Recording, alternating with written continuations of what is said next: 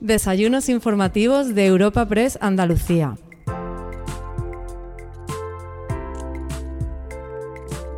Hoy, en los desayunos informativos de Europa Press Andalucía, tenemos el placer de recibir a la consejera de Agricultura, Ganadería, Pesca y Desarrollo Sostenible de la Junta de Andalucía, Carmen Crespo. Nuestra invitada ocupará la tribuna en primer lugar para su intervención inicial y a continuación se incorporará una mesa de diálogo compuesta por el consejero delegado de Atlantic Copper, Javier Targueta, el director de la refinería de la Rábida de Cepsa, Jorge Acitores, y el director de sostenibilidad del grupo cosetino, Antonio Urdiales. Francisco Morón, delegado de Europa Press en Andalucía, ha sido el encargado de presentar y moderar el encuentro que te ofrecemos a continuación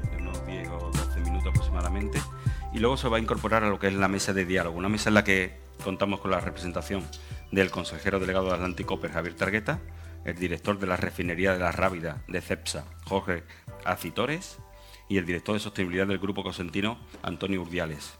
Y ahí pues veremos esa mezcla de colaboración socio, o sea, público-privada y de todo lo que están haciendo estas empresas que son punteras en esa economía circular y sobre todo en la transformación de la economía verde. Sin más, tiene la palabra la consejera. Muchísimas gracias. Bueno, pues muy buenos días. ¿Qué tal a todos? Encantada de estar esta mañana aquí. Me hubiera gustado que esta mañana se levantara lloviendo, porque eso para nosotros es muy importante para nuestra consejería.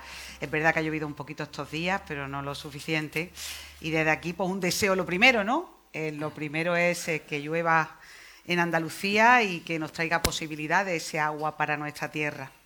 Quiero saludar al a la Fundación Cajasol por agradecerle especialmente que hoy podamos estar aquí en este encuentro y también al presidente ejecutivo de Europa Press y al delegado de Europa Press en Andalucía, querido Paco. Muchas gracias también y, por supuesto, a los que me van a acompañar en este magnífico eh, desayuno, como es el consejero delegado Atlantic Cooper, el director de la refinería de la Rábida y el director de sostenibilidad de Consentino, que ha venido desde, desde Almería para estar aquí con nosotros y especialmente se lo agradezco. También a todo el equipo de la consejería, empezando por la viceconsejera que están sentados en la primera fila, a las organizaciones agrarias que nos acompañáis, muchísimas gracias también, y especialmente también a todos los, empresarios de toda, la, toda Andalucía, porque aquí hay empresarios de toda Andalucía, y también a los presidentes de la autoridad portuaria, que empezando por la, la autoridad portuaria de Sevilla, estáis aquí representados. Quiero decirles que lo primero que estábamos hablando antes de entrar aquí es qué significa el medio ambiente para nosotros, ¿no? El medio ambiente tenemos un 30% de superficie protegida en nuestra comunidad autónoma y por tanto tenemos que convertirlo en una oportunidad. Hasta el momento se veían obstáculos por todas partes y lo que queremos en este momento es que se vean oportunidades por todas partes, en ese 30% de una superficie protegida que es de Andalucía, de una comunidad como la nuestra, pero que significa una superficie muy grande con respecto a toda España. ¿Eso qué significa desarrollo sostenible? Comentábamos al principio que mm, todo el, medio que está eh, protegido, eh, la tendencia durante muchos años ha sido sobreprotegerlo. Especialmente sobreprotegerlo quitando actividades económicas que además son respetuosas con el medio ambiente y que permiten o que evitan, en ese caso, circunstancias de ese medio protegido en las mejores condiciones. Por eso, la primera filosofía de este Gobierno, de su propio presidente, es todo lo contrario. Hablar de desarrollo sostenible significa que en el medio forestal o en el medio protegido haya actividad económica que beneficie al mundo rural y, por supuesto, volvamos a antaño en cuestiones como tienen que ver con el tratamiento, los tratamientos servícolas, con el pastoreo conducido, con la ganadería extensiva o con la caza sostenible que puede generar posibilidades económicas en el entorno rural de una tierra tan rural como es Andalucía. Pero independientemente de eso, desarrollo sostenible es mucho más. Desarrollo sostenible significa una política medioambiental que en estos momentos de probabilidad y por tanto oportunidades con hechos y con inversiones en nuestra tierra y que además tenga una ambición verde para nuestra tierra. Todo esto está tildado por todas las estrategias que la Unión Europea está estableciendo o las leyes nacionales a las que nos debemos y, por supuesto, las normativas andaluzas que estamos creando en este momento. ¿Qué ha hecho el Gobierno de Andalucía hasta el, hasta el momento? Desarrollar una ley de cambio climático que se terminó nada más empezar eh, el nuevo gobierno y que nos ha tocado a nosotros desarrollarla. En este caso, con un plan de acción por el clima que permita una ambición verde en la, en la cuestión de bajada de emisiones, en este caso hablando de un 41% en la bajada de emisiones hasta 2030 cuando la ambición, en este caso de nuestro país, es el 39, y ahora les explicaré cómo y por qué.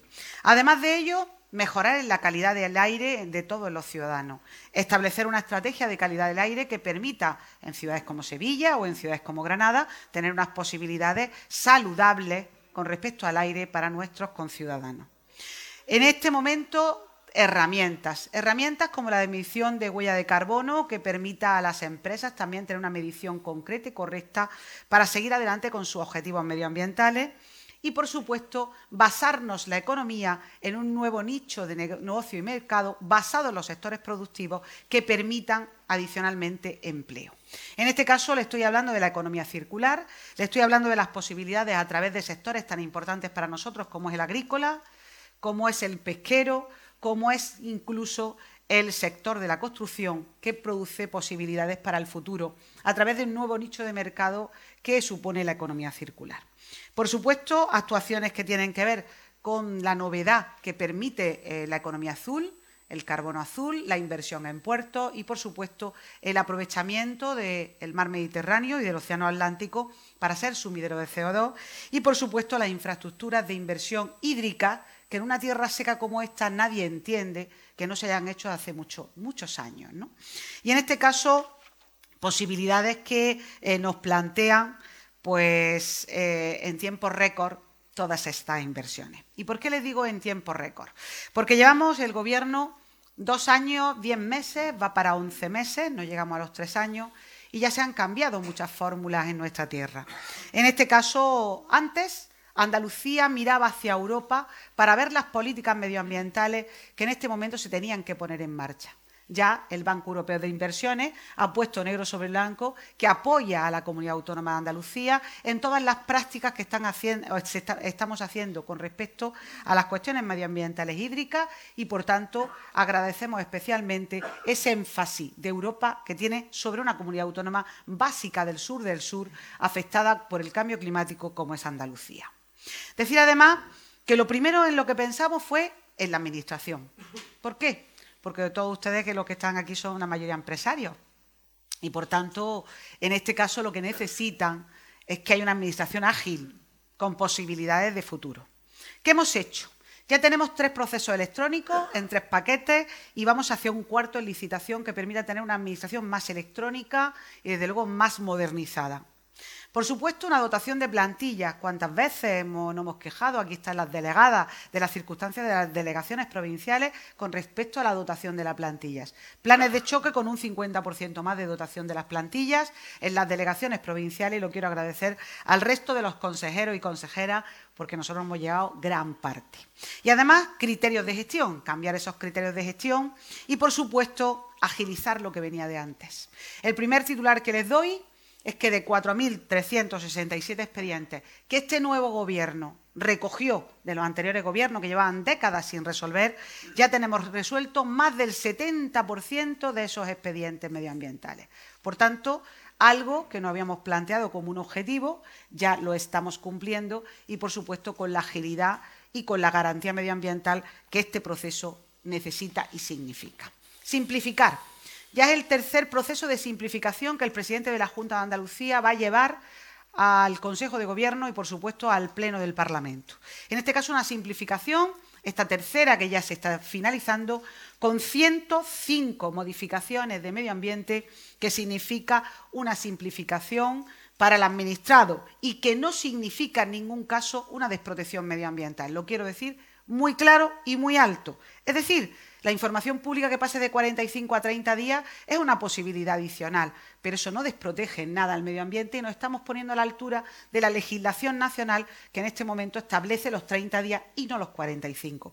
O, por ejemplo, la autorización ambiental integrada, que en este momento suponga el tener posibilidades de empezar el, negocio de cuatro a cinco años, que en muchas ocasiones los empresarios se quedaban sin posibilidad en la actividad al caducarle la posibilidad de la autorización ambiental integrada. Les pongo ejemplos de un paquete que el Gobierno establece como ambicioso y que ustedes verán muy pronto en el Consejo de Gobierno, pero yo les quería adelantar aquí porque va a significar una revolución en lo que es la relación entre el administrado y el administrador y, por tanto, significa que tenemos posibilidades protegiendo el medio natural, protegiendo el medio ambiente, pero de simplificar las actuaciones administrativas. Por supuesto, especializarnos. Lo que ya se está haciendo aquí es especializar en grupos dentro de la propia Administración en cada uno de los temas. Y le voy a poner uno, que ya tenemos resuelto los nuevos, pues cerca de un 30% en el tema de fotovoltaica, que es uno de los equipos de gestión que hemos aumentado en medio ambiente y que especialmente va dirigido a la energía limpia. Decir además que hemos apostado por la economía circular de forma contundente. En tiempo récord se ha sacado el PIREC y ya pronto tenemos posibilidad de tener encima de la mesa la Ley de Economía Circular, que como saben ustedes que han participado, se han aportado más de 300 enmiendas que hemos considerado y que hemos incorporado al texto de la ley. Pero además, ese PIREC ya nos da posibilidades, ya le da posibilidad de tener un nicho de negocio a Andalucía y empleo verde. ¿Por qué? Porque ya establece el fin del residuo, el fin de la consideración, en este caso, del subproducto y cómo se tiene que utilizar y el fin de la condición, que en este momento tiene ambos aspectos. Decir que ya el tema de utilizar en las carreteras neumáticos es un tema fundamental que se está estableciendo en la propia construcción pública o eh, establecer en los sistemas productivos el alperujo, el almazara con transformación en la energía o las cáscaras de cítricos de nuestros cítricos en cosmética o los purines en, en biogás o en residuos agrarios en compost. Eso ya es una habitualidad que esta comunidad autónoma está cogiendo como suya y los sectores productivos se están viendo reflejados en esta economía circular que es gran parte de la actividad que tenemos los sectores productivos y los empresarios que aquí le están representando. En este caso, queremos también ir hacia los ayuntamientos. Es un tema que es de todos de la sociedad, una colaboración público-privada de las empresas y la Administración y, por supuesto, el contenedor marrón, que también sacamos en la Ley de Economía Circular, que permite hacer biogás a todos los ayuntamientos de Andalucía. Esa ley va a permitir que todos tengamos el contenedor marrón y que podamos en este momento también establecer unas plantas que permitan de los residuos orgánicos hacer biogás en nuestra comunidad autónoma. Quiero decir que hemos apoyado a los empresarios, como no podía ser de otra manera, que han apostado por la economía circular.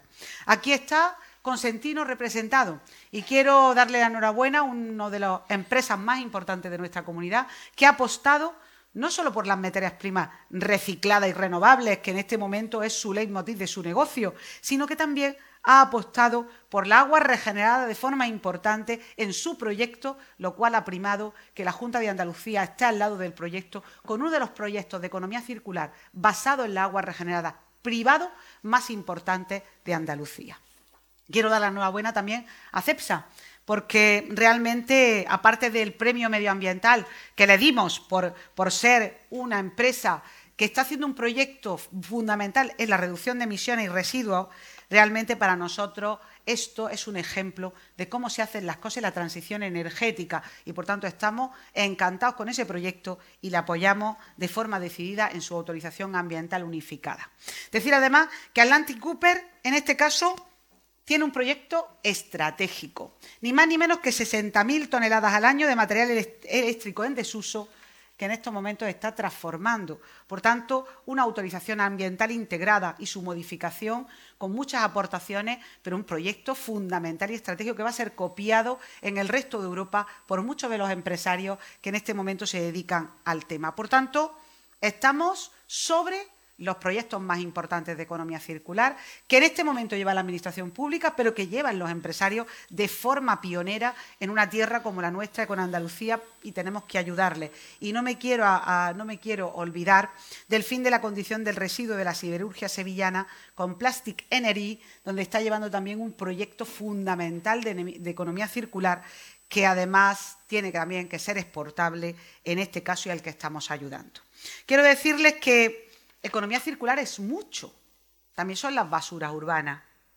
Por tanto, quiero mm, de forma somera hablar aquí de la Sierra de Cádiz y cómo esos pueblecitos del mundo rural están con las basuras urbana desde el inicio haciendo economía circular de forma pionera en Andalucía y que tiene que ser extrapolable a muchas de las comarcas de Andalucía. En este caso, la Sierra de Cádiz, con esos 19 municipios, va a permitir que tengamos un proyecto piloto pionero en nuestra tierra y que hay que ponerlo en marcha en otras comarcas rurales de Andalucía. Iremos a la planta de Villarmartín, una de las plantas más novedosas en la cuestión del reciclado y, por tanto, vamos a seguir en ese objetivo común.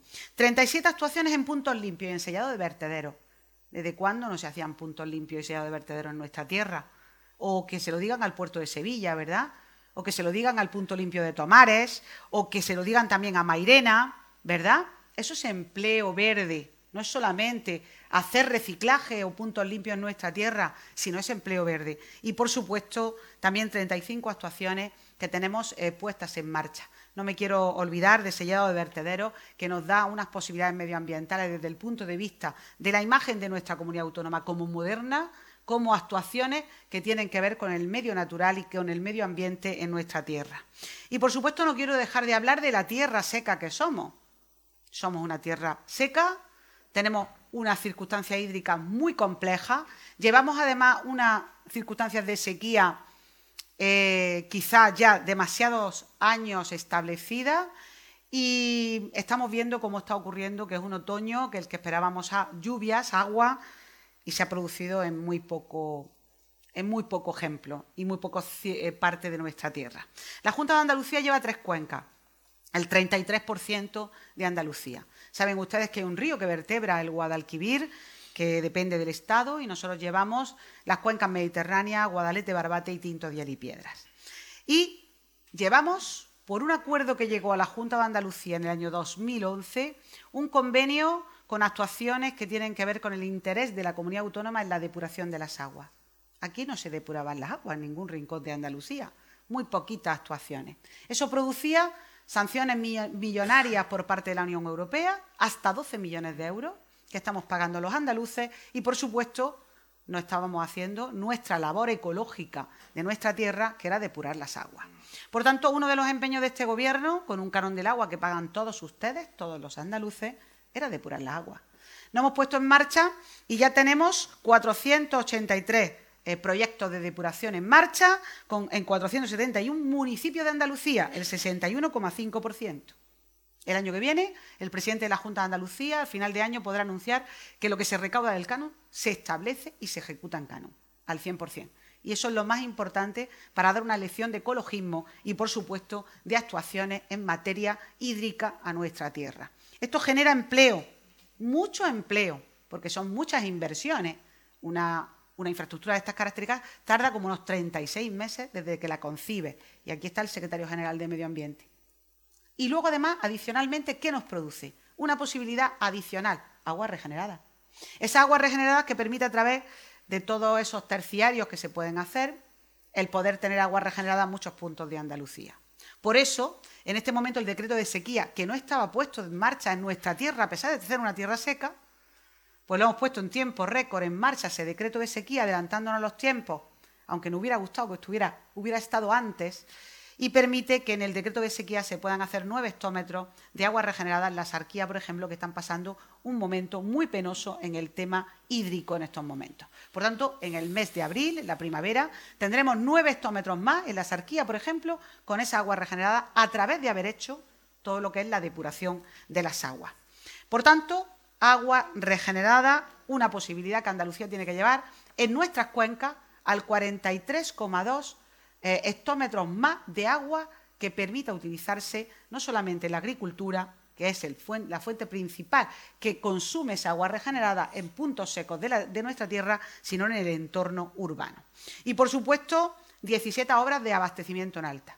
Esto es un tema novedoso. La Junta de Andalucía nunca se había metido con el abastecimiento en alta, en cuestiones puntuales a través de FEDER, pero eh, consideramos a través del canon que había que hacer llegar las mejores posibilidades hídricas a las ciudades de todos los rincones de toda Andalucía. Por tanto, señalamos 17 grandes actuaciones de abastecimiento en alta. Por ejemplo, aquí en la Sierra Sur de Sevilla se está haciendo una gran actuación para llevar a los pueblos como Herrera las posibilidades hídricas que en este momento no tienen. Y además que el agua no se desperdicie en estos momentos, que no hace falta gota a gota, y además infraestructuras que crean y generan mucho empleo, y vuelvo a repetirlo porque ahora le voy a contar cuánto empleo genera.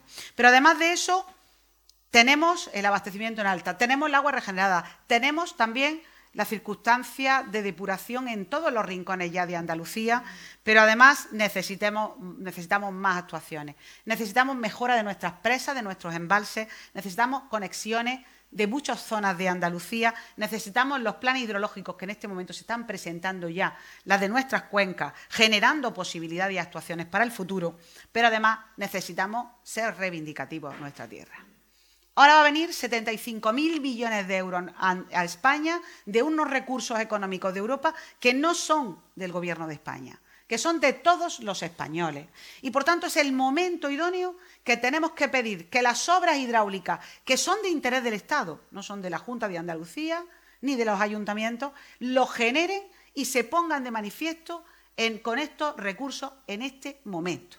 No podemos dejar pasar el momento porque no va a haber otro momento con estos recursos económicos que permitan desarrollar actuaciones que nos va a permitir en un desarrollo desde el punto de vista hídrico de la agricultura, pero también de otros sectores que dependen del agua para seguir creciendo, sectores industriales, sectores de la construcción, que permiten, en este sentido, tener actuaciones hídricas que les permita su negocio poder generar eh, empleo. En este caso quiero hablar de actuaciones que tienen que ver, en este caso, con Siles, con Rules, con el túnel de San Silvestre, con el arroz, con el trasvase del Tinto Diel y Piedra, con actuaciones con la presa de Alcolea. Hay tantas cosas de interés del Estado en nuestra tierra, demasiadas, que no se han hecho y es el momento de que se aborden con el Next Generation estas peticiones. Yo creo que sería muy egoísta por parte de un gobierno que en estos momentos necesita desarrollar lo que es la pospandemia si no se pone de manifiesto proyectos de estas características en estos momentos. Yo me estoy acordando de mi tierra y, por supuesto, vamos a luchar por la ampliación de Carbonera, por la ampliación de Dalía, por supuesto, por el Alto Almanzora y por apostar, en este caso, por la desalación, como vamos a tener que hacer en muchos de los territorios secos de Andalucía. Y decir que desarrollar la ley de, de cambio climático, ¿qué era? ¿Qué es? Pues es un plan de acción por el clima en tiempo récord, la comisión interdepartamental, todo lo que nos permite la ley, pero sobre todo les he dicho el 41 en la bajada de emisiones. Pero la novedad cuál es? Y no quiero aburrirles con esto, sino darle las pinceladas importantes para los empresarios. ¿Por qué?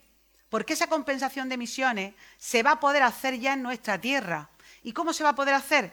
Pues para que bajar las emisiones la, la empresa pueden bajar las emisiones ya en nuestra tierra en cuanto esté aprobado el decreto de simplificación y, por supuesto, el plan de acción por el clima a través de una reforestación o actuación con tratamientos selvícolas en el territorio y también en el territorio público. Es decir, que tenemos un incendio y que después del incendio los empresarios nos pueden ayudar a mejorar la zona para la compensación de emisiones y, por tanto, para mejorar también su sello medioambiental en, en su empresa. Por tanto, vital de vital importancia esa novedad que estamos trabajando y que, por supuesto, es importante para que la compensación no se tenga que hacer en el exterior. Se puede hacer esa compensación a nivel local y, regional en el mundo rural de Andalucía.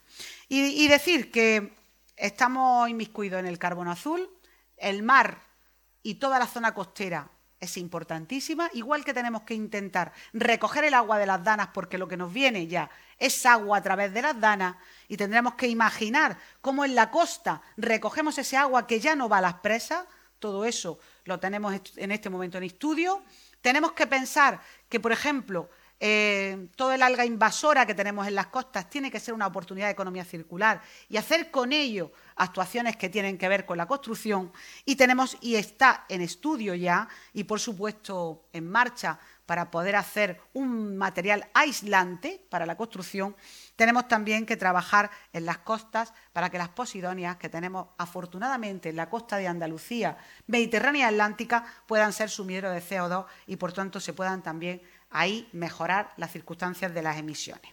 Decir que la transición energética, esta tierra ha apostado por ella, 70 veces más de megavatios en un año y medio que en cuatro años anteriores, y por tanto este es un logro que tenemos que seguir ahondando en él, y vamos a apostar, como no podía ser de otra manera, por el hidrógeno verde. Esta consejería es una consejería inversora. El, 30%, 31% del presupuesto de inversiones de la Junta de Andalucía pertenece a la Consejería de Agricultura, Ganadería, Pesca y Desarrollo Sostenible. Por tanto, como saben ustedes, eh, nosotros somos los que, dentro de ello, este sector es el que más pierde. ¿Por qué? Porque si esta tarde prolifera la enmienda a la totalidad, tendremos pues una bajada, en este caso, por ejemplo, de actuaciones en economía circular, por poner un ejemplo, que de 52 millones ha pasado a 100 millones de euros en los presupuestos para el año 2022, o una inversión importantísima de que 7 de cada 10 euros de los sectores productivos eh, de inversión lo lleva esta consejería o el agua con una inversión fundamental. Por tanto, no perdamos oportunidades para esta tierra. Hace muchos años que tenemos demasiadas oportunidades perdidas y es el momento de aprovecharlas todas. Y por último, le decía que el empleo verde, el empleo vital en nuestra tierra y por tanto esto es una oportunidad. Empiezo como termino como empecé el medio ambiente para nosotros tiene que ser una oportunidad. Y esa oportunidad a través de hechos y inversiones, a través de posibilidades simplificadas para las empresas y también a través de una política medioambiental que va a generar, que va a generar solo en el agua y en residuos, todo lo que es la cuestión de economía circular, 23.598 empleos en lo que tenemos ya en ejecución, sin contar los presupuestos del año que viene. Por tanto, imagínense ustedes lo importante que es y sobre todo lo importante para diversificar, los sectores productivos que tenemos tan potentes y que necesitan esas posibilidades de futuro a través de un nuevo nicho de mercado y de negocio y también afrontar todas las problemáticas que en este momento tiene nuestra tierra, Andalucía, que hay que afrontarla y que ya tenemos una hoja de ruta para ello. La colaboración público-privada es vital por tanto, cuento con todos ustedes para seguir desarrollando esta política. Cuenten todos ustedes con, la Consejería de Agricultura, Ganadería, Pesca y Desarrollo Sostenible y decirles que estamos todos unidos. En este momento se está hablando de la PAC en Europa, ¿verdad? Pues la PAC también es una parte importante del empleo y de las posibilidades de nuestra tierra y tiene que ser una oportunidad para nuestros agricultores, no tiene que ser un lastre para nuestros agricultores. Claro que quieren hacer prácticas medioambientales, todos las queremos y apostamos por ellas, pero de luego de forma equilibrada y dándole a los agricultores el tiempo y las herramientas necesarias para poder hacerlo. Esta tierra ya ha cogido una, una velocidad de crucero en el tema medioambiental. Somos ejemplo y eso lo ha producido pues el empuje de un presidente, si me lo permiten ustedes, que tiene mucha iniciativa en este tema, un equipo del que me siento muy orgullosa, por supuesto los sectores productivos que me están ayudando en cada una de las facetas y, por supuesto, los empresarios de esta tierra que están absolutamente o estáis inmiscuidos en un proyecto de revolución verde que nos tiene que, llenar de orgullo y satisfacción y que tenemos que extrapolar a otras tierras de España y de Europa. Sentirnos orgullosos por una vez de nuestra tierra Andalucía de ser pioneros en lo que estamos siendo. Gracias.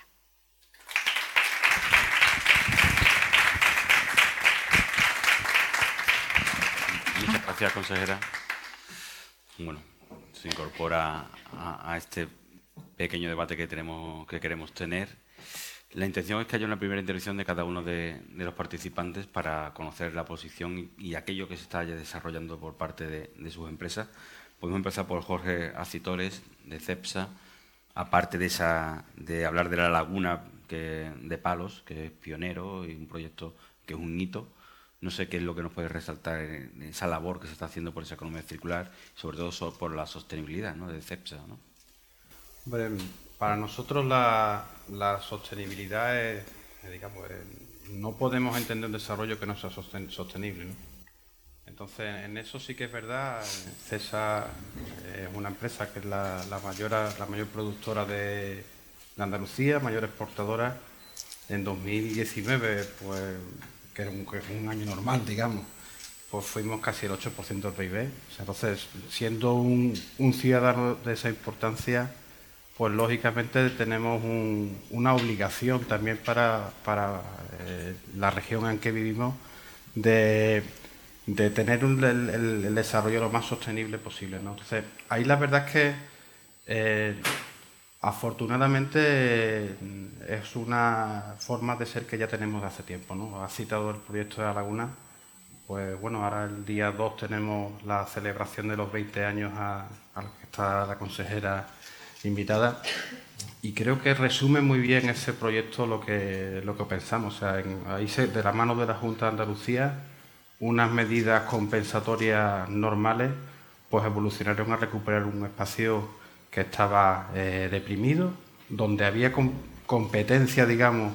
tanto de, la actividad agrícola como la industrial, lo recuperamos eh, y ahora, digamos, es un parque natural que está reconocido internacionalmente, pero ya no solo es eso, o sea, es un sitio donde vienen, han venido casi 100.000 personas a conocer cómo la agricultura, la industria, el turismo que está al lado pueden convivir perfectamente, no solo manteniendo el, medio natural, sino recuperándolo y mejorándolo, porque aquí los, vecinos del lugar dicen que nunca está tan bonito como, como está ahora. ¿no? Ese es un claro ejemplo, ¿no? Eh, y nuestro compromiso, pues bueno, hace, hace un mes hemos recibido de la Unión Europea un reconocimiento por ser de las primeras empresas a nivel europeo que, hacemos una declaración ambiental pública, y cuando digo pública, eh, relevante, o sea, no, solo hacemos una exposición, cualquier ciudadano eh, tanto de Palos que de la frontera donde nos encuadramos como de, cualquiera de España, pues puede siempre hacer una pregunta de cuáles son nuestros datos medioambientales, de cuál es nuestro comportamiento responsable con el medio ambiente. Entonces, mm, tenemos, digamos, un histórico. Eh, nosotros, en cuanto a economía circular, pues llevamos procesando materias de origen vegetal desde 2015. Es uno de los vectores de crecimiento del próximo tiempo, porque entendemos que va a ser una, una, eh, una fuente energética de transición hasta que vayamos electrificando el parque. Y, y luego está claro que el futuro, el futuro de la energía cada vez va a, ser, va a tener un componente más renovable y el giro verde de, nuestra compañía, pues en los próximos meses cuando presentemos el plan estratégico, pues, pues así, así se, va, se va a ver bastante clarificado. Eh, en cuanto a la circularidad, ya no es solo digamos, el proceso de materias vegetales, o sea, nosotros en, nuestra, en nuestro día a día eh, usamos muchos catalizadores que, que, cada día ya prácticamente casi todos lo estamos valorizando, antes era un residuo. Eh, el tema de, de, lo que es la reutilización de agua, lo está comentando la consejera. Nosotros, lógicamente, somos los primeros que, que tenemos que ser abanderados de eso, ¿no? para que todos los demás vean que seamos un ejemplo. Y en eso yo creo que es importante. O sea, la industria tiene un, papel también tractor hacia los otros sectores. También en, la cualificación de empleo, somos empresas que damos un empleo de muy alta calidad, mucha estabilidad y que sobre todo crean cultura en, la zona. Eh, ahí, digamos, en Huelva hay una actividad agrícola muy importante, pero sí que es verdad que se ha visto muy favorecida también porque había un caldo de cultivo creado por la industria. ¿no? Entonces yo creo que, es muy importante el concepto de la consejería eh, que sea de desarrollo sostenible, entonces lo he dicho a la consejera, ¿no? o sea, no es medio ambiente, es algo más. Es poner, poner eh, digamos, las bases para que, podamos convivir y, mejorar el medio ambiente, que no, que no mantenerlo. Y, en ese aspecto la verdad es que ese propio ejemplo, ese, ese propio proyecto de la laguna, pero en general siempre las relaciones han sido muy cordiales y creo que la actividad fiscalizadora de la, de la consejería lo que nos ha hecho ha sido mejorar, pero nunca nos hemos sentido en ese aspecto, pues, pues digamos, eh, coartados en nuestro desarrollo, todo lo contrario. ¿no? yo creo que es muy importante la, la colaboración que hemos tenido históricamente y que ahora quizás especialmente con las administraciones, porque eso es parte de nuestra responsabilidad como, como primeros productores de Andalucía. Por parte de Cosentino, Antonio Urdiales, bueno, eh, son ejemplos en, muchos en muchos temas, sobre todo también en la reutilización del agua, eh, es muy importante, y en esa producir su propia energía, ¿no? Eh, también están en ello, ¿no? Y sobre todo por el tema de las placas solares y toda esa energía que gaste que sea de producción propia, ¿no? Así es, buenos días. Buenos días. Permíteme, en primer lugar, dar las gracias a la consejera por sus palabras y, agradecer estar aquí con todos vosotros, con dos grandes eh, compañías, Más Atlantic y CEPSA.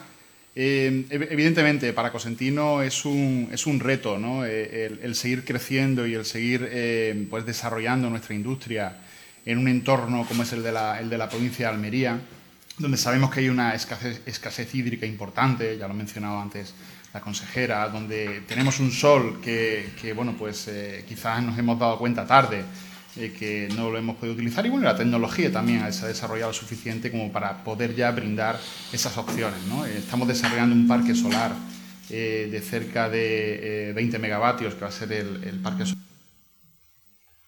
Perdón el parque solar privado eh, para autoconsumo más grande de, España. Eh, queremos seguir creciendo también en ese sentido. Ahora estamos eh, ya trabajando para las cubiertas de, nuestras naves industriales, hacer una segunda fase de ese, de ese parque solar. Creemos que, hay que seguir transicionando ¿no? en materia energética, no podemos depender de, los altos precios que, todos estamos sufriendo y, también estamos trabajando en, ver qué otras alternativas eh, pueden haber para, el gas natural. En, España hay en España Andalucía hay muchísima potencialidad con la biomasa. Eh, la Junta de Andalucía, de hecho, tiene un programa específico en este sentido y yo creo que todos tenemos que, aprovecharlo y, apostar por, ello. Eh, y desde luego en materia de aguas, pues sin lugar a dudas, Actualmente nuestros procesos dependen de, los pozos, de, las comunidades de regantes de, la zona, y, en el entorno en el que estamos eh, de, cambio climático eh, sabemos que, los pozos no podemos seguir extrayendo agua y tenemos que buscar alternativas. Y la alternativa en nuestro caso pasa por una estación regeneradora de aguas, utilizar esas aguas de municipios, del entorno, y, poder pues, cerrar el ciclo eh, esa circularidad en materia de agua que nos permita pues eso, ¿no? mantener esa suficiencia hídrica para todos los, proyectos y los procesos actuales. Hacía mención antes también, Carmen, eh, a, la utilización de materias primas en, nuestro, en nuestros procesos y a cómo estamos introduciendo la, materia prima reciclada. Yo, para nosotros es un hito el, lanzamiento de la nueva tecnología Hybrid ¿no? para la fabricación de silestones donde eh, además de aprovecharnos de, ese vertido cero, el 100% de reutilización de aguas o, que el 100% de la energía eléctrica que consume Cosentino sea de origen renovable, pues ya estamos introduciendo más de un 20% de, material reciclado en la composición de, este producto. Y seguimos, ese es el camino. Todavía tenemos muchas cosas por hacer, eh, pero bueno, yo creo que, ahora tendremos oportunidades de, ver qué, otras palancas podemos, podemos seguir empujando. Muchísimas gracias. Eh, Javier Targueta, eh, Atlantic Copper, otro ejemplo a seguir, además un sector difícil, ¿no? O, aparentemente parece difícil para el tema de, sobre todo de esa economía verde o de, eso, de esa sostenibilidad, ¿no? Porque el tema del circular, bueno, se puede entender que se puede lograr, pero a la vez ser verde tiene que ser difícil. Yo creo que es un reto mundial, ser verde es un reto mundial.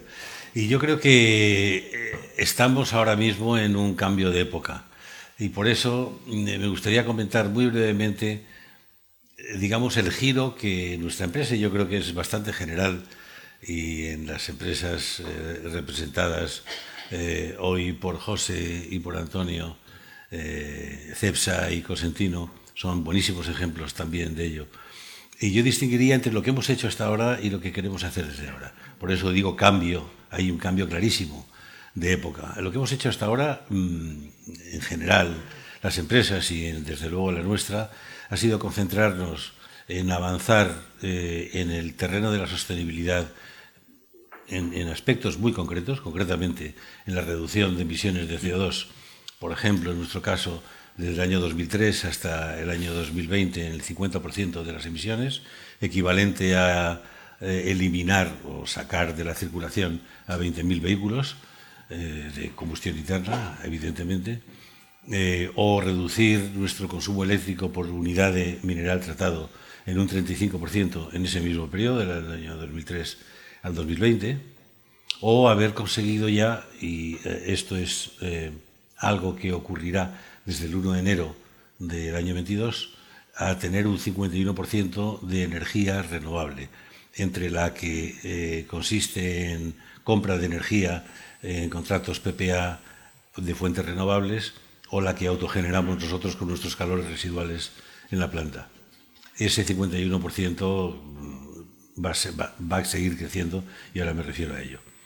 Eh, a partir de ahora, evidentemente, conjuntamente con otras mejoras de proceso, de aumentar las recuperaciones de metales, en el caso nuestro, de nuestro complejo metalúrgico de Huelva, eh, ganar mercados y, por cierto, sustituir mercados caídos en España eh, durante la pandemia por mercados externos que nos ha permitido no parar ni un solo día durante la pandemia, ni perder ni una sola hora de producción por causa de la pandemia y tener felizmente desde agosto cero casos eh, de contagios tanto en, nuestra plantilla como en nuestros eh, contratistas, habiendo extremado las precauciones, los cuidados, las atenciones a los empleados y a sus familias.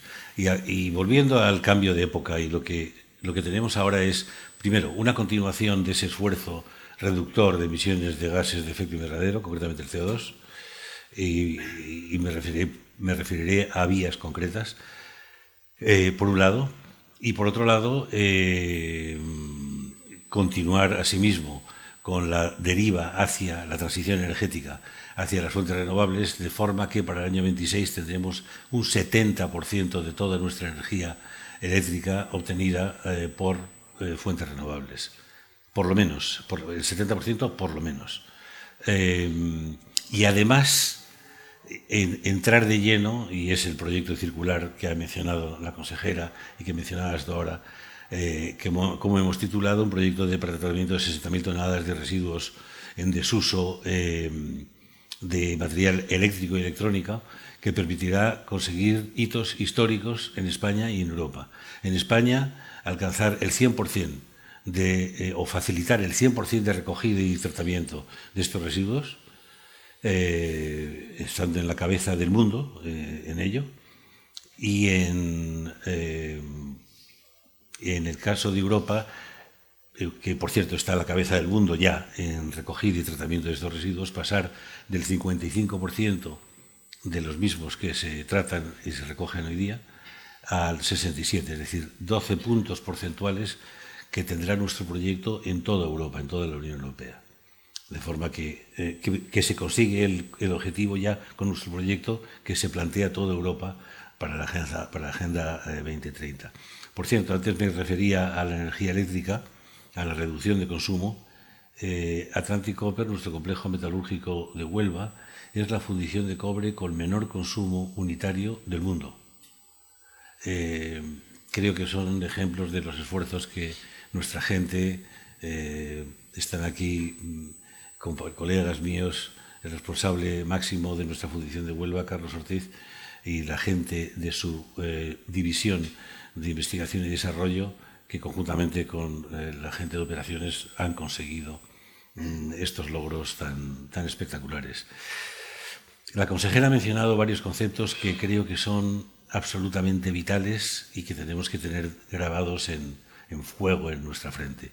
El primero de todos, y lo ha mencionado también eh, lo ha mencionado eh, Antonio, es la colaboración público-privada. Sin ella ni los retos que se ha planteado Europa o el mundo eh, se pueden lograr, eh, ni en tiempo ni en cantidad, ni mucho menos se podrán utilizar los 70.000 millones que vienen de Europa, que representan tanto dinero como el que España recibió de Europa desde que pertenecemos a la, Unión Europea. La, irrupción en la economía circular, creo que eso es absolutamente fundamental. Y el campo es vastísimo en todos los sectores, en el sector agrícola, en el sector ganadero, en el sector industrial.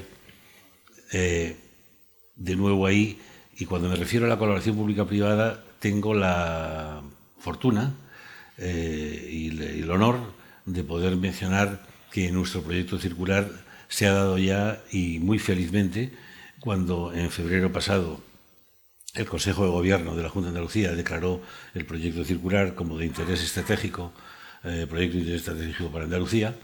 En consecuencia con ello, eh, se nos otorgó un project manager dentro de la oficina, dentro de la unidad aceleradora, que está trabajando codo con codo con nosotros y con las consejerías distintas involucradas para lograr eh, objetivos concretos, por ejemplo, la obtención de la autorización ambiental integrada, que ha mencionado la consejera también antes en su introducción, eh, y que eh, está evolucionando francamente bien, ha transcurrido el periodo de información pública sin alegaciones y ahora mismo está la Dirección General que dirige María López Sanchís aquí presente y a la que agradezco muchísimo su aportación, su comprensión y su, sobre todo su dedicación en que aquellas observaciones que tengan a nuestro proyecto las distintas partes implicadas, como puede ser la delegación de Huelva, como puede ser el ayuntamiento, como puede ser la autoridad portuaria, las hagan pronto para que nosotros podamos modificar en lo que haga falta, si hiciera falta, el proyecto la presentación del mismo y obtener la autorización integrada eh, en muy poco tiempo, a partir de ahora, eh, y en el periodo total considerado desde que arrancamos igual, de forma que podamos arrancar el proyecto también eh, clave, de forma, de forma rápida en los primeros, el primer trimestre del año que viene, con 300 millones de inversión, 200, 300 puestos de trabajo entre directos y indirectos inducidos, más 250 puestos de trabajo durante la construcción de la planta, que eh, durará dos años, y, con los logros que decía antes, tanto para España como para Europa. ¿no?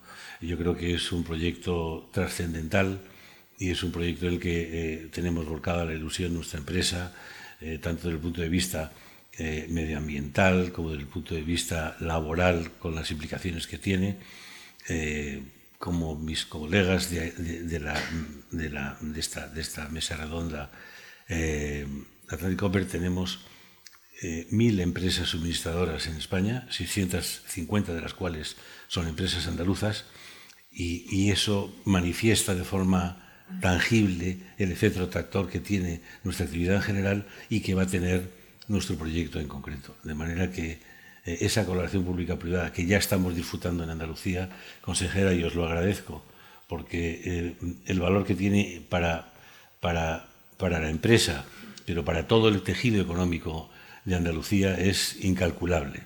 De manera que eh, os lo agradezco y os felicito por ello. Y las otras menciones que, has hecho, consejera, tanto en cuanto a la, a la mención a energía renovable, es obvio que esa apuesta hay que seguir haciéndola. Eh, la gestión del agua, sin la menor de las dudas. El que la colaboración pública-privada asegure la utilización de los setenta y pico mil millones que nos concede la Unión Europea. Y luego apuestas por proyectos que todavía están en la fase de innovación, en la fase de investigación y desarrollo, como es el hidrógeno verde, como es la captura eh, y almacenamiento del CO2, o como puede ser eh, el, desarrollo de las baterías para el almacenamiento masivo de energía eléctrica. Ambos, los tres no están disponibles hoy día, es decir, hay que hacer una apuesta por ellos para que para no perder el tren cuando se consiga y para colaborar, no solo no perderlo, sino colaborar en el logro de que esas energías eh, estén disponibles, energías en energías, en el caso del hidrógeno verde, eh, captura y almacenamiento del CO2 en el caso de, su eliminación y eh, almacenamiento eléctrico, porque en la medida que se desarrollen las baterías de almacenamiento masivo, podrán aplanarse muchísimo la curva de consumo y la curva de generación de, a partir de energías renovables, que si no se hace, podrían tener unas eh, alteraciones muy grandes en la gestión de la energía eléctrica del país. Muchísimas gracias. Eh, han, coincidido todos en esa colaboración público-privada, que es verdad que es esencial, es importante, también en los fondos europeos. La consejera ha hecho referencia a ese presupuesto que esta tarde se vota las enmiendas a la totalidad. En el caso de que se ha devuelto los presupuestos, significaría un, parón, lógicamente, eh, en la legislatura, porque al final habría que prorrogar los presupuestos que no conllevan pues ni esas inversiones europeas ni, ni los nuevos retos para el año 2022. Em, ¿Qué se puede perder, consejera, en todo esto? ¿Qué puede perder las empresas o qué tipo de ayudas o qué tipo de agilidad o qué, en qué puede perjudicar al desarrollo de las empresas esta evolución que estamos viendo en Andalucía el hecho de que el presupuesto se devuelto hoy? Y luego me gustaría que vosotros como empresarios, como representantes de la economía andaluza, nos dierais su opinión también al respecto de eso, de ese parón que puede significar para la comunidad autónoma el hecho de que no haya presupuesto, aunque hemos visto muchas veces que prorrogar los presupuestos no tiene que significar tampoco nada extraordinario, ¿no? Pero es cierto que es un año clave para la recuperación y, puede tener importancia especial. En primer lugar, eh, darle la enhorabuena por los proyectazos que llevan aquí estos señores que están representando sus empresas, pero qué, qué orgullosos nos tenemos que sentir de estos proyectos, ¿verdad?, en Andalucía y de cómo son pioneros en las cuestiones medioambientales fundamentales y en economía circular fundamentalmente. Nos sentimos muy orgullosos y tenemos que ayudarles. En esa colaboración público-privada no es una cuestión solo económica, sino monitorizar su actividad y ayudarle o bien con el project manager o con el plan estratégico o con darle una, una entrada en la administración pública que permita tener el proyecto, pues mm, que pueda salir lo antes posible con las mejoras que en este momento se planteen, pero, pero que esas posibilidades de 700 empleos, de 300 empleos, de más empleos para CEPSA salgan en nuestra tierra y con todos los parabienes medioambientales como es lo que tratamos de hacer. Pero estamos en un, proyecto de presupuesto que no es uno más. El gobierno llegó a esta tierra hace pues, dos años y diez, once meses, no llegará, y, y en tan poco tiempo se han hecho reformas de calado para Andalucía. Reformas de calado que han empezado, que están en proceso y que se permiten terminar en el presupuesto del año 2022. Si el año 2022, por ejemplo, nuestra consejería no se materializa este proyecto de presupuesto, significa un 25% menos de las inversiones que tenemos establecidas, porque esta consejería, después de las cuestiones sociales, que es salud, educación, evidentemente, y eh, todo lo que es eh, las personas vulnerables o el tema de, de asuntos sociales, pues va a lo que son los sectores productivos y evidentemente en nuestra consejería es la siguiente, en la ampliación económica, sobre todo en las inversiones. Por lo tanto, ese 25% ya no se puede materializar y sobre todo no se puede materializar también las actuaciones. Estamos en un año clave. Es que en estos momentos mucha gente pensará, bueno, es que ahora vamos o no vamos a elecciones. El año 2022 tenemos elecciones, sí o sí, en nuestra tierra. Por tanto, la única definición es cuando. ¿Qué dice el presidente de la Junta? Pues una cuestión muy lógica. Si nos dejan seguir trabajando, terminamos todas las reformas que permiten el desarrollo de Andalucía. Y vamos a aguantar al máximo. Ahora, el bloqueo, en este caso, puede producir unas circunstancias pues, que no son las mejores. Estamos pendientes de la lista, estamos pendientes eh, precisamente del decreto de simplificación, estamos pendientes de los presupuestos. Son cuestiones de un calado para nuestra tierra que tenemos que hacer sí o sí.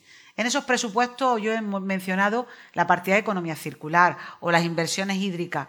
Haremos todo lo posible porque si el presupuesto está prorrogado y no hay presupuesto en este caso, podamos hacer las inversiones hasta donde lleguemos. Pero desde luego el énfasis que le pone a la recuperación el presupuesto 2022 será muy difícil y especialmente pues anexionar a todo lo que recibimos en fondos europeos las posibilidades de Andalucía. Yo creo que es una oportunidad perdida, de forma absurda, porque eh, no identifica nada la cuestión política. Yo entiendo que tú puedas conseguir de unos presupuestos tenerlos más bajo tu filosofía, que eso lo entiendo en una negociación, pero lo que no entiendo es el bloqueo, porque bloquear significa bloquear nuestra tierra, no un gobierno porque ya he dicho que en 2022 hay elecciones sí o sí. Por tanto, no es mucho más ni tampoco se consigue mucho más, pero sí es verdad que se paralizan muchos proyectos. Por eso quiero hacer una apelación al sentido común. Andalucía una tierra que ha tenido, pues bajo mi punto de vista, siempre discutible, una paralización importante durante muchos años. Muchos años. Las inversiones no se hacían, los fondos europeos no se establecían, las actividades, o sea, los expedientes medioambientales estaban sin solventar, ni sí, ni no, ni todo lo contrario. No salían las grandes reformas de calado. Se hablaba mucho de medio ambiente, pero no se hacían inversiones con hechos. Es decir, todo eso tenemos la oportunidad de seguir haciéndolo y de rematarlo en este presupuesto. Mm, yo creo que es una oportunidad perdida de, importancia. Y por tanto, si tenemos elecciones sí o sí en 2022, estas cuestiones me parecen ya irrisorias. Tenemos que apostar por las inversiones. Estamos en un periodo de recuperación que ni siquiera hemos salido de la pandemia. Ni siquiera hemos salido de la pandemia. Estamos ahora mismo con otra ola diferente, que a dónde nos va a llevar. Yo estaba con los hosteleros em, antes de ayer en Almería, con un homenaje que se hizo a Diego, eh, uno de los hosteleros, grandes hosteleros de Andalucía, y estaban asustados con las circunstancias de esta Navidad, ¿no? Por tanto, uy, en estos momentos tenemos que ser útiles a la sociedad. Todas las formaciones políticas y todos los gobiernos. Y ahí nos tenemos que enfatizar. Si las elecciones, y vuelvo a repetir, son que en 2022, ¿qué más da? Un antes o un después. Vamos a terminar esta recuperación, vamos a hacer la reforma y vamos a hacer que esas posibilidades económicas que nos dé un presupuesto, una simplificación, una nueva norma, las aprovechemos. Y vosotros, después de hablar de todo lo que estáis haciendo, de la apuesta que está haciendo, de esa creación de empleo como empresas importantes en Andalucía, ¿cómo veis esta situación? O sea, ¿qué, qué sensación os queda ahora de entender que quizás ese parón político pueda significar o pueda perjudicar también al desarrollo de vuestros proyectos? Pues nosotros estamos ubicados en, dos polos industriales de los más importantes de España. El, de Huelva, que es donde estoy yo, es el segundo más importante de España. Y creo que ahora mismo tenemos una oportunidad. O sea, hemos estado hablando de, unas cantidades, digamos, de inversión por parte de la Unión Europea muy relevantes. Huelva consume el 30% del hidrógeno que se consume en España. Todo el mundo habla de hidrógeno, pero el 30% lo estamos consumiendo entonces tenemos una oportunidad muy grande si, si somos listos y sabemos y sabemos eh, entre todos, tanto las empresas como las autoridades, pues estar bien coordinados. Entonces, claro, el ciclo político, mm, oye, cuanto más liviano sea y menos y más estable, pues siempre siempre nos favorece, ¿no?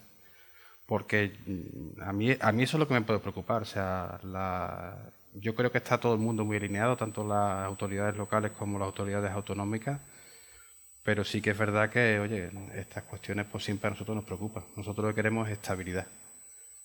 ¿Vale? Entonces, el reto, el reto que tenemos, pues yo creo que en Andalucía, tanto geográficamente como por cultura, digamos, que, tenemos en los, en los polos industriales, se dan muy buenas circunstancias para poner un desarrollo y, esta oportunidad no la podemos dejar pasar.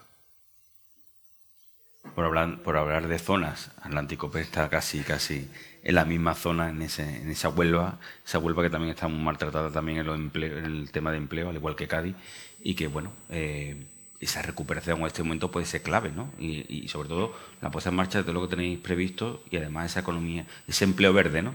Que además es empleo bueno, es bueno para la zona, sobre todo lo que hace es reavivir, reavivar la, lo que es Huelva, ¿no?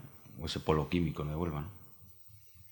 El empresario, el inversor necesita eh, o huye de la incertidumbre. Necesita estabilidad jurídica, primero política, jurídica, fiscal, para invertir. Eh, lo peor para el inversor es la incertidumbre. Y yo creo que es extensible al ciudadano. Yo creo que los ciudadanos, o la mayor parte de los ciudadanos, nos gusta ver concordia, no crispación. Eh, y la verdad es que yo no concibo tumbar o pretender tumbar un presupuesto porque tú no coincidas con el que nos presenta en su totalidad. Eh, porque nunca tenemos todos el 100% de lo que queremos. Nunca.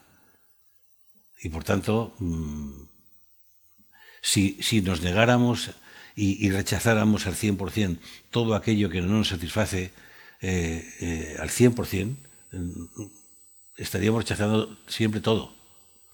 Por tanto, eh, creo que en general eso es así. Y en cuanto a los presupuestos de Andalucía, pues yo creo que a todos nos alegraría que, este gobierno pudiera terminar su misión y su, mm, y su legislatura eh, y que luego sea el votante el que juzgue cómo ha sido esa legislatura, qué avances se han hecho, pero ¿qué, sentido tiene eh, tumbar unos presupuestos con los que se coincide en una gran medida y cuando no se coincide no son cosas monstruosas en las que no se coincide, son discrepancias. Pero es que estamos discrepando todos todo el día. Y, no por eso nos matamos, ni nos ahorcamos, ni le tapamos la boca a alguien. Yo creo que, yo creo que eh, requerimos, y, desde luego eh, sería una pena que no fueran aprobados, evidentemente conviviremos con, como habéis mencionado y como ha mencionado también la consejera, y ellos seguro que siguen gobernando si tienen que eh, seguir gobernando con el presupuesto anterior. ¿no? Pero, pero no es el ideal y creo que los momentos y los retos que tiene el mundo eh, requieren un esfuerzo adicional de concordia y de tolerancia para que el pueblo mejore. Desde Constantino siempre se ha, resaltado el tema de, esa agilidad o de agilizar todo el proceso administrativo para que salgan adelante los proyectos ante... Una de las cuestiones que queda pendiente es esa nueva modificación de, la administración para que sea cada vez más ágil. Eh, estamos ante la tercera renovación, creo, o revisión de lo que es esa agilidad. También puede verse bloqueado o parado, puede sufrir un parón. ¿Cómo veis vosotros? Bueno, eh, lo ha comentado Javier, ¿no? Es decir, mm, necesitamos, eh, como todos, agilidad, simplificación administrativa, una seguridad jurídica, ¿no? al final em, todo lo que... Pero yo lo traduciría, fíjate, a, efectos ambientales y desarrollo sostenible. ¿no? Es decir, eh, la COP de hace dos años en Madrid, 2019, era, el, lema era tiempo de actuar.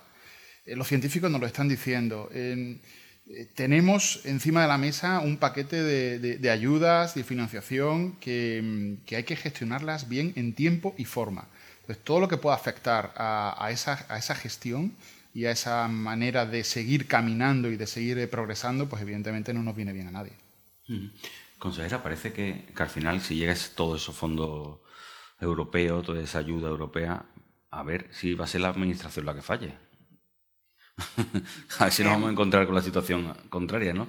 Tenemos más, más posibilidades que nunca, pero no somos capaces de ejecutarla ni desarrollarla, ¿no? Me temo que la fórmula española no es la mejor. Y voy a explicar por qué.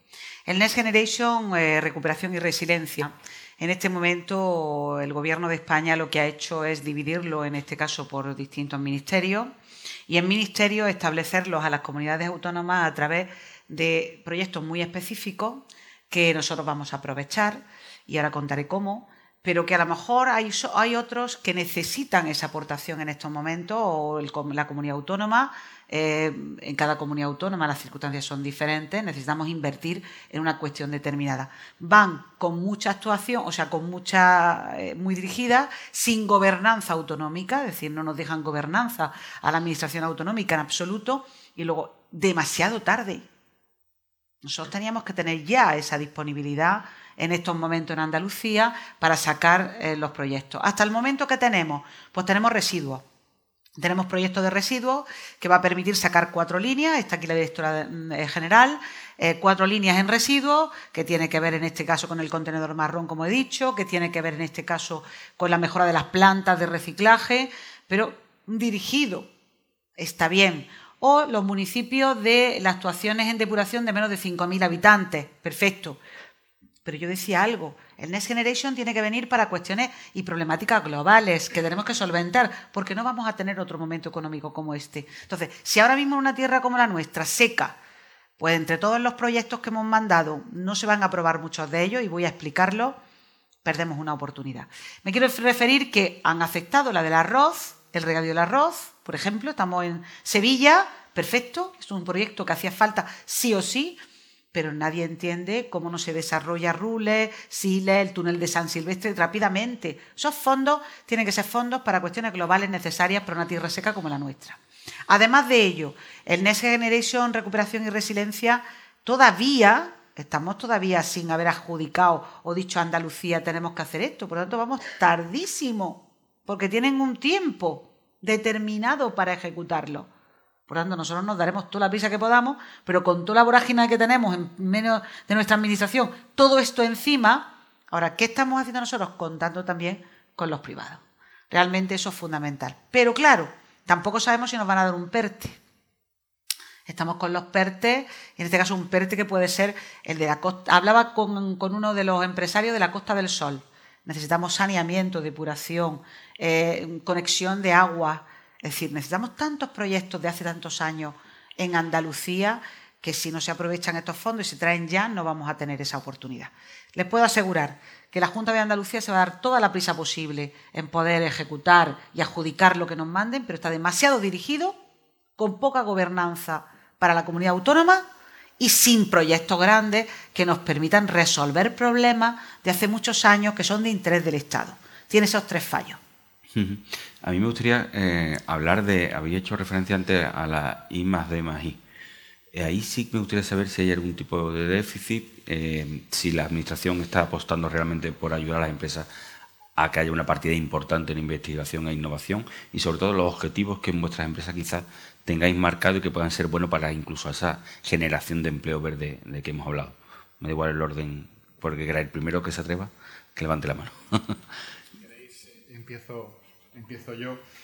Em, decía antes, ¿no? Eh, eh, nuestra apuesta por, seguir evolucionando nuestros productos es clave.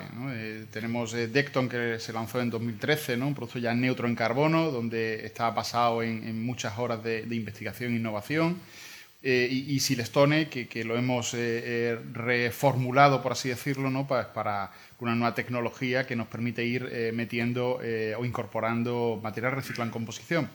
Pero, pero las cosas tienen que seguir evolucionando, ¿no? Y, y, en ello, pues estamos, ¿no? De hecho, recientemente hemos recibido también por parte de la Consejería el visto bueno para una ampliación industrial eh, en, el parque, en el Parque Industrial de Cantoria, ¿no? Que también, bueno, mm. la felicitación y el agradecimiento al equipo de, de María y, sobre todo también el equipo técnico de, de la Delegación Provincial de Almería, porque eh, ha sido en tiempo récord ¿eh? respecto a lo que estábamos acostumbrados. Eh, en ese sentido, pues ahí tenemos previsto hacer una, industria ¿no? donde eh, fabrique nuevos, nuevos minerales, minerales eh, basados en la innovación, evidentemente que nos van a permitir seguir progresando y seguir evolucionando. Y en este sentido yo creo que, la consejería, la consejería pues está teniendo en cuenta pues desde ya que, que, la regulación a lo mejor mm, o la normativa que hay actualmente no recoge todos esos proyectos innovadores que, vienen de camino y, que no están en un epígrafe concreto dentro de la ley de tal, ¿no? Y, ahí es verdad que, tenemos que seguir preparando y seguir evolucionando, ¿no? Tener un espacio normativo, espacios regulatorios que estén adaptados a la innovación. Y ahí quizás eh, he visto aquí reciente a, la presidenta de, Coamba, ¿no? a, Rosario, eh, deberíamos apoyarnos en, asociaciones, en instituciones, en organismos que, pues a lo mejor al, tejido empresarial nos den cierta comodidad para apostar por determinados proyectos innovadores y que a su vez a, la, consejería y a los profesionales que están dentro de la consejería les, les dé un soporte también pues para apostar por esas innovaciones, ¿no? que, insisto, van a llegar mucho en, este, en este campo. CEPSA, por ejemplo. Bueno, nosotros es que el Venimos de recibir el premio el año pasado por una tecnología propia que, va en esa dirección. O sea, tenemos que desarrollar tecnología propia. O sea, el reto para una empresa como la nuestra, que tiene un componente energético, un componente químico tan grande, pues eh, es que tenemos que adaptarnos a una realidad que es diferente a la que hemos tenido tradicionalmente. Entonces, ya sea en proyectos de, eficiencia, ¿no? Para disminuir la emisión de CO2 o darle otro uso al CO2, por nuestro centro de investigación está muy, muy empleado, pero quizás donde estamos ahora más volcados son toda cuestión de, de lo que es el aprovechamiento de, materias vegetales, que ahí sí que es verdad que tenemos un grado de avance bastante importante. Y yo diría que un apoyo también que no es menor de las cátedras CESA. O sea, yo creo que las universidades eh, al final, quieras que no, hay muchos puntos en común de interés que, sí que tenemos que potenciar y que, en regla general sí que, sí que se está llevando bastante bien. Y luego, en cuanto a desarrollo futuro, pues también, o sea, es que nosotros estamos en la cadena de valor de la energía y, lógicamente, el hidrógeno, el hidrógeno verde, ya sea, digamos, como, fuente de energía o simplemente porque nosotros el hidrógeno es un, es un elemento que sí se usa mucho en nuestra, en nuestra producción, pues lógicamente tenemos que, desarrollarlo. O sea, yo creo que eh, hay otro componente que creo que es muy importante eh, y no solo es para lo que es la industria, sino creo que en general es la parte de, la digitalización. O sea, aquí sí que es verdad que la apuesta por la digitalización de nuestros procesos y también de nuevos, cuestiones que antes, digamos, no nos habíamos planteado y ahora te aporta la tecnología, pues sí que es verdad que, que ahí estamos invirtiendo mucho. Eh, y creo que es un, eso sí que puede generar también una, una amalgama de pequeñas empresas que, sí que puedan desarrollar toda la parte de digitalización, que creo que es uno de los vectores de desarrollo del futuro. Uh también participa mucho, está involucrado en la que es la FP Dual, esa colaboración o esa formación ad hoc casi del estudiante para que el día de mañana bueno, se pueda garantizar un trabajo o sobre todo trabajar en un sector muy específico y ser especialista, ¿no? eh, eh, ¿Va eso dentro de esa innovación, ese desarrollo, esa investigación continua que hay que ir haciendo y mejora? Esa formación es fundamental, ¿no? Sí, porque es un refuerzo, Fran, del talento. Eh, no se puede llevar a cabo un plan o, una cultura, más que un plan, de innovación en una empresa o en un país potente sin una preparación del talento. Y España tiene un déficit escandaloso en la FP Dual respecto a los líderes mundiales en la misma, que son Alemania y, Francia, perdón, Alemania y Austria, eh, y, estamos involucrados desde el año 18 de lleno en ello. Eh, como el 50% de los alumnos que han participado en nuestros planes y que, por cierto, ejemplo clarísimo de colaboración público-privada, ¿eh? Eh, entre los centros de formación y las empresas donde... Y con la, intención de llevarlo a la, universidad. O sea, este gobierno ya ha anunciado que su intención es eso, trasladarlo a lo que es esa colaboración con la universidad para que se dé ese, ese no FP dual solamente, sino una dualidad con, con, la carrera universitaria, lógicamente. Eh, eso ya lo estábamos haciendo mm, antes con los planes de becas que hemos concedido desde la existencia de nuestra fundación Atlantic Copper desde hace 11 años eh, del orden de 400 becas a, alumnos universitarios para hacer sus prácticas en nuestra empresa. Eh, pero volviendo a la FP Dual, creo que el impulso de la misma es fundamental y el resultado de la empleabilidad de esos planes es espectacular. Nosotros en la empresa hemos empleado el 50% de los propios alumnos que hemos formado. ¿eh? Es decir, que el beneficio no es solo una creación de talento, sino una creación de empleo. Y, eh, de empleo de mucho más nivel que antes de haber sido formados, como es lógico.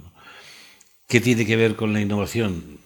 Muchísimo, porque la innovación tiene que ser, eh, tiene que, tiene que ser capilar, tiene que llegar al último rincón de la empresa para que sea auténtica innovación.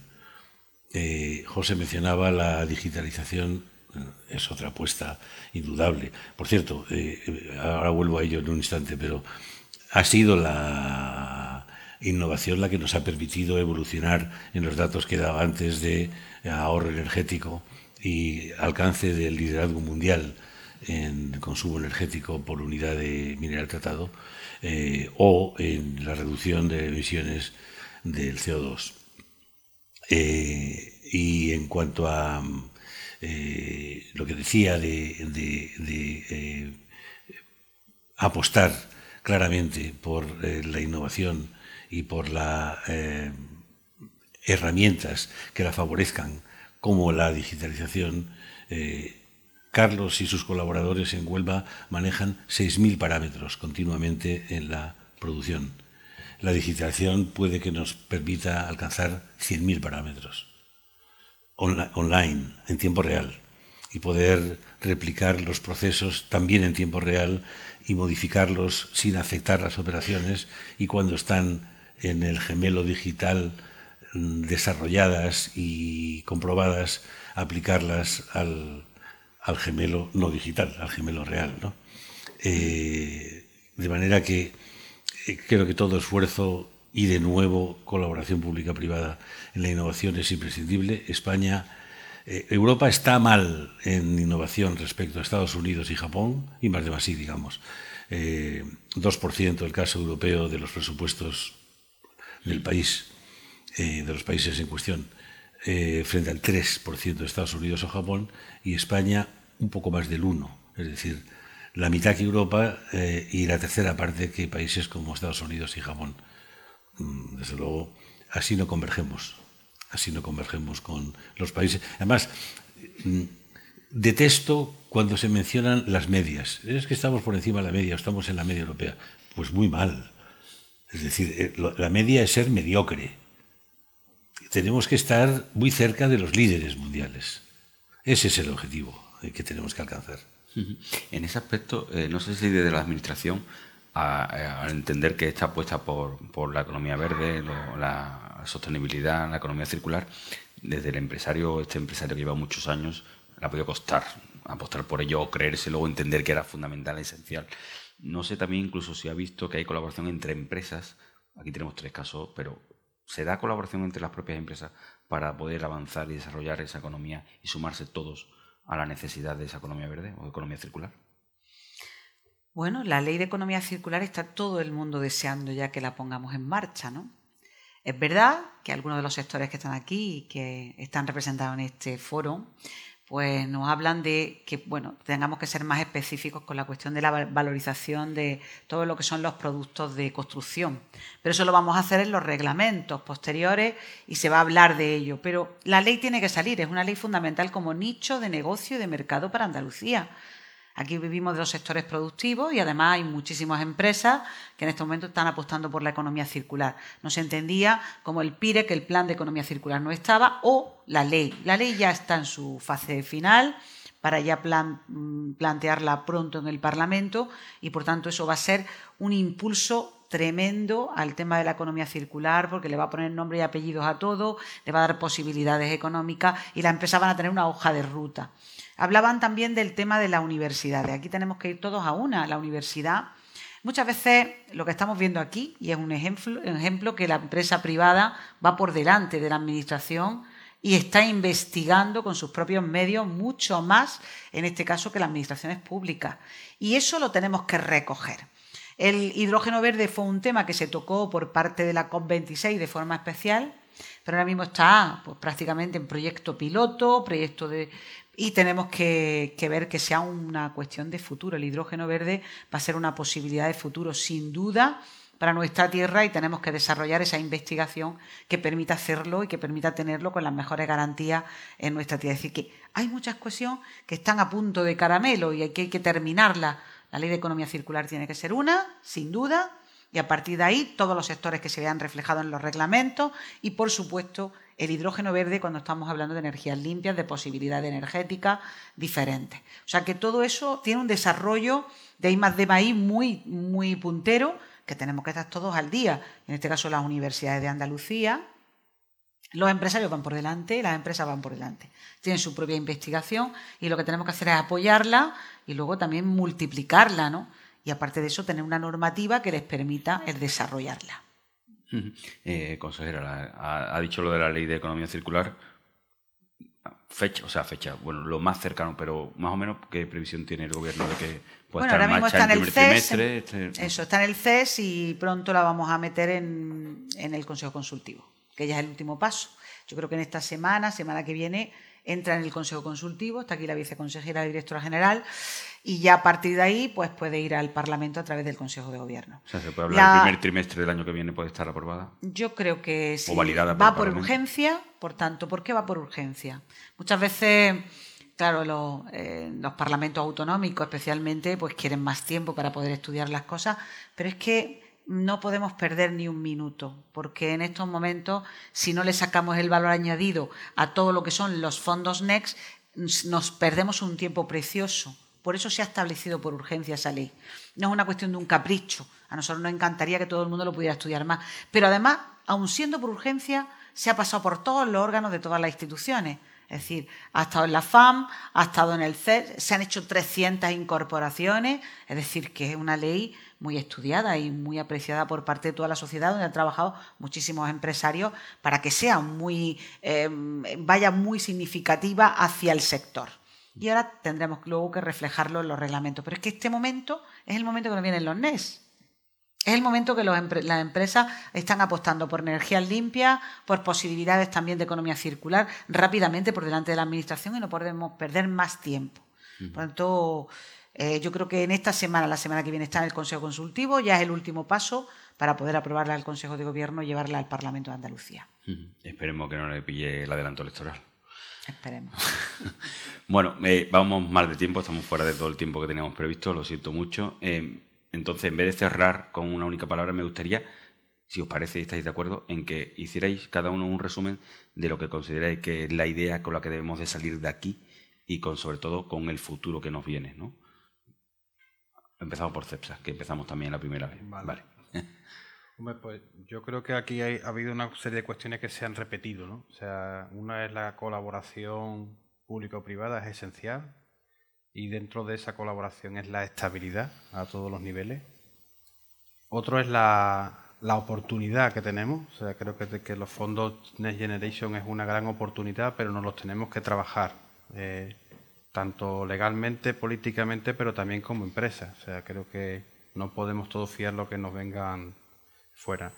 Y después que la, sostenibilidad y dentro de ella dos capítulos, la circularidad y después lo otro, las nuevas tecnologías como puede ser el hidrógeno verde o la captura de CO2, pues son esenciales apostar por ello. O sea, no, es una cuestión que, podamos dudarla. Por ahí va, por ahí va, digamos, el futuro y ahí la sociedad sí que se tiene que, aunar. O sea, antes, antes comentaba aquí Javier, pues eh, hablando del tema de los presupuestos, podemos tener discrepancias, pero en estas cuestiones no podemos tener discrepancias, porque el futuro de Andalucía mm, se juega mucho en estos años.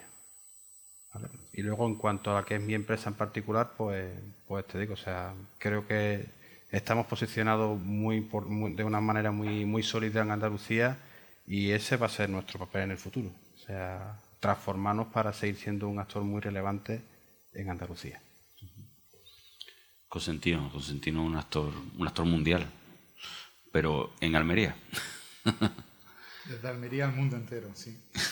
Em, bueno, a ver, eh, yo creo que tenemos que ser positivos. Eh, sin lugar a dudas, se, se, avecina, estamos en la punta del iceberg, de lo que, del tiempo y de la transformación que se avecina. Lo hemos repetido ya más de una vez, eh, no podemos perder el tiempo, tenemos que seguir trabajando, tenemos que seguir innovando, seguir evolucionando. Y, yo creo que esa cooperación público-privada mm, tenemos que verla como, un gran ecosistema que debe funcionar. Eh, la digitalización va a ayudar mucho, la formación, economía circular, eh, la transición energética. Y, como ecosistema tenemos que ver que está bien engranado. Y, y, en ese engranaje, desde luego, tiene que formar parte de la administración, las grandes empresas, las pymes, en general, los ciudadanos. Y yo creo que tenemos que estar, seguir empujando en ese sentido. Javier. Eh, yo diría que la oportunidad de los Next Generation EU es histórica, todos lo sabemos, o sea, no hace falta que lo diga yo, ya lo sabemos todos, es histórica y que sería impresentable que España no utilizara los setenta y tantos mil millones de euros que pone a nuestra disposición en un periodo tan corto de tiempo la Unión Europea. Y afirmo que sin una colaboración público-privada sincera es imposible alcanzarlos. Los principios de utilización están clarísimos, los ha marcado Europa, los ha asumido España, los han asumido las comunidades, eh, eh, no, hay, no hay desviación posible, están clarísimos. Eh, sostenibilidad, economía circular, igualdad de género, transición justa, etcétera. Es decir, que los principios están clarísimos. Incluso creo que tanto en el gobierno central como en las comunidades iniciaron consultas públicas consultas a las empresas para presentación de manifestaciones de interés de proyectos, anunciaron claramente que eso no eran convocatorias, y lo entendíamos perfectamente, pero establecieron normas muy concretas para que fueran para que no descarrilara a nadie o para que fuera todo el mundo encarrilado en lo que presentaba. La respuesta fue buenísima, y concretamente a nivel español, eh, y concretamente por la mm, eh, eh, llamada lanzada por el Ministerio de Industria el 10 de diciembre del año pasado. Eh, hubo 750 proyectos presentados por una inversión total de 30.000 millones de euros, de los cuales el propio Ministerio afirmó que 150 proyectos eran buenos, que podían significar algo así como 15.000 millones de euros de inversión. Si se subvencionaran a fondo perdido con, a partir o, con origen en esos 70.000 millones como utilización. El 20% de esos proyectos estaríamos hablando de 3.000 millones de euros, que todavía es un porcentaje bajísimo. Entonces, si ha habido ya esa consulta, esa interrelación entre las administraciones y las empresas, que se siga ese camino, ¿no? Empleado. Y es que mm, no, no, no, sabemos todavía cuál es el camino que se va a seguir. Y es una pena porque creo que llevamos unos meses en que nosotros eh, y, todos seguro que hemos estado haciendo deberes mientras. Nuestro proyecto circular está más avanzado ahora que hace cuatro meses, pero hace cuatro meses ya podía haber arrancado. Ahora hemos seguido avanzando, pero hace cuatro meses podía haber arrancado. Entonces, mm, hombre, sería una pena que tardáramos más de otros cuatro meses en arrancarlo de verdad. en lo que dicen los anglosajones break ground, el romper el suelo, para empezar a, y construir. Entonces, creo que, mm, de nuevo, que se continúe. Eh, nosotros estamos como los pajaritos en el nido recién nacidos, esperando que llegue la, pajarita con la comida para alimentarnos y esa pajarita no es más que las administraciones con las, los procedimientos y las reglamentaciones para criterios de asignación de esas subvenciones. Pero ya.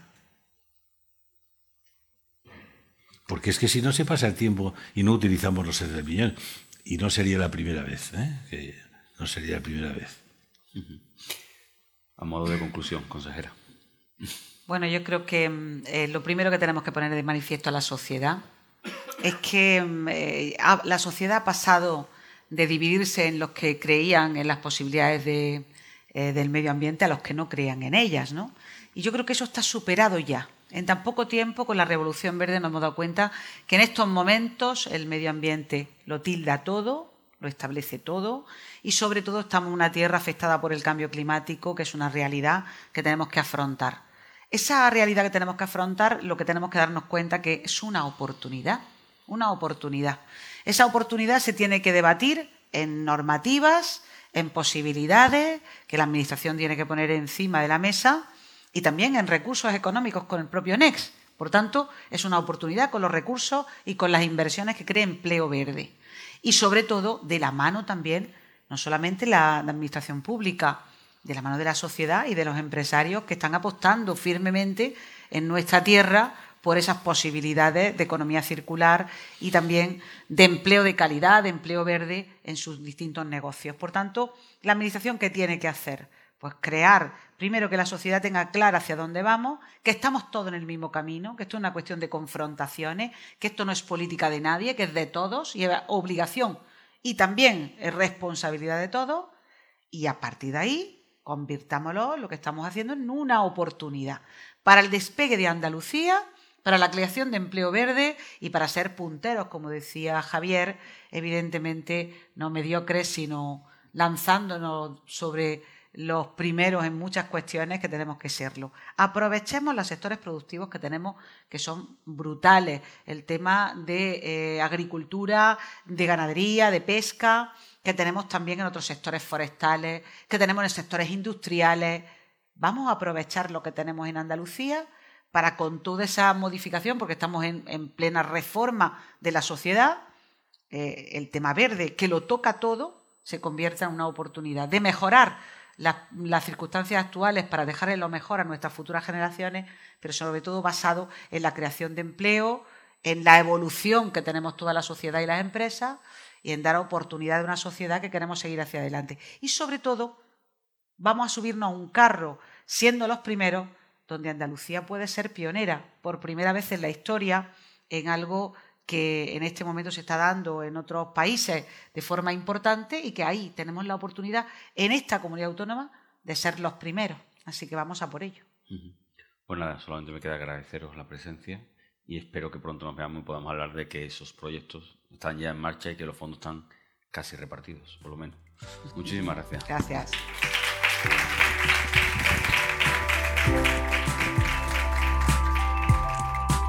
Despedimos este episodio del podcast de los desayunos informativos de Europa Press Andalucía, invitando a todos nuestros oyentes a descubrir el resto de episodios de este programa, así como los del resto de podcasts de Europa Press a través de europapress.es barra podcast. Recuerda que todos ellos están disponibles en las principales plataformas de podcasting.